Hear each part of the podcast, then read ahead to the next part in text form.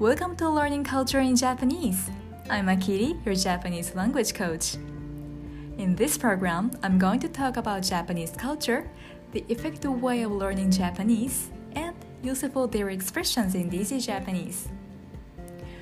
If you want to listen my episode with transcript, you can get it from the URL at description box.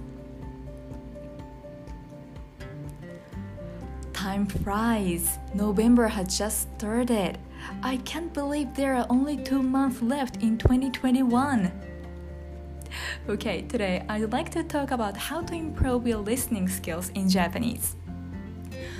I'll be speaking in English, so if you have trouble hearing my English, please check out the transcript. Thank you very much for your cooperation in advance.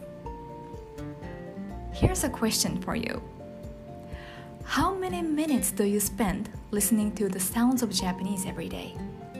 The sound of Japanese I'm saying to hear refers to all the contents of Japanese language. For example, it means podcast, YouTube, movies, dramas, and the sound of Japanese speakers speaking. If you want to improve your listening skills, listen to as many Japanese sounds as you can every day.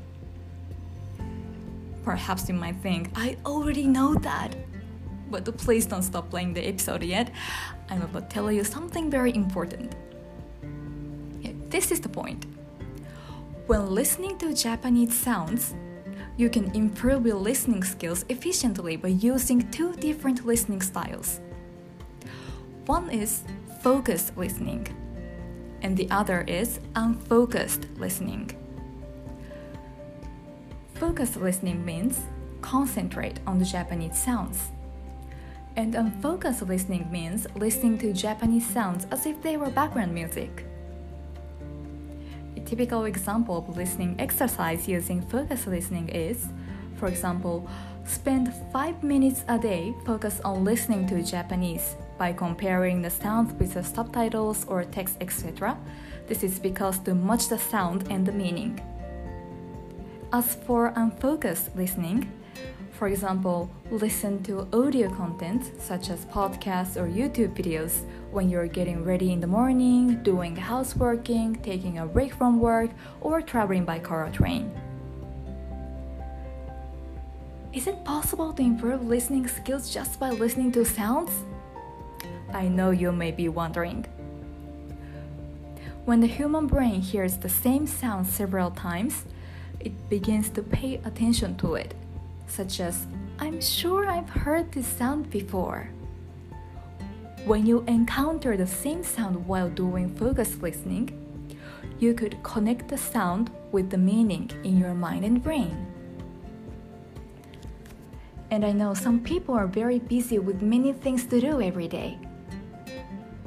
My advice to people who want to become fluent in a certain area of Japanese quickly is to listen to audio content in the area you want to become fluent. If you want to learn daily conversation, listen to audio contents about daily conversation in Japanese. And if you want to practice listening for exam, listen to exam materials to increase the number of times you can listen to the sounds you want to hear. These were the basic listening exercise.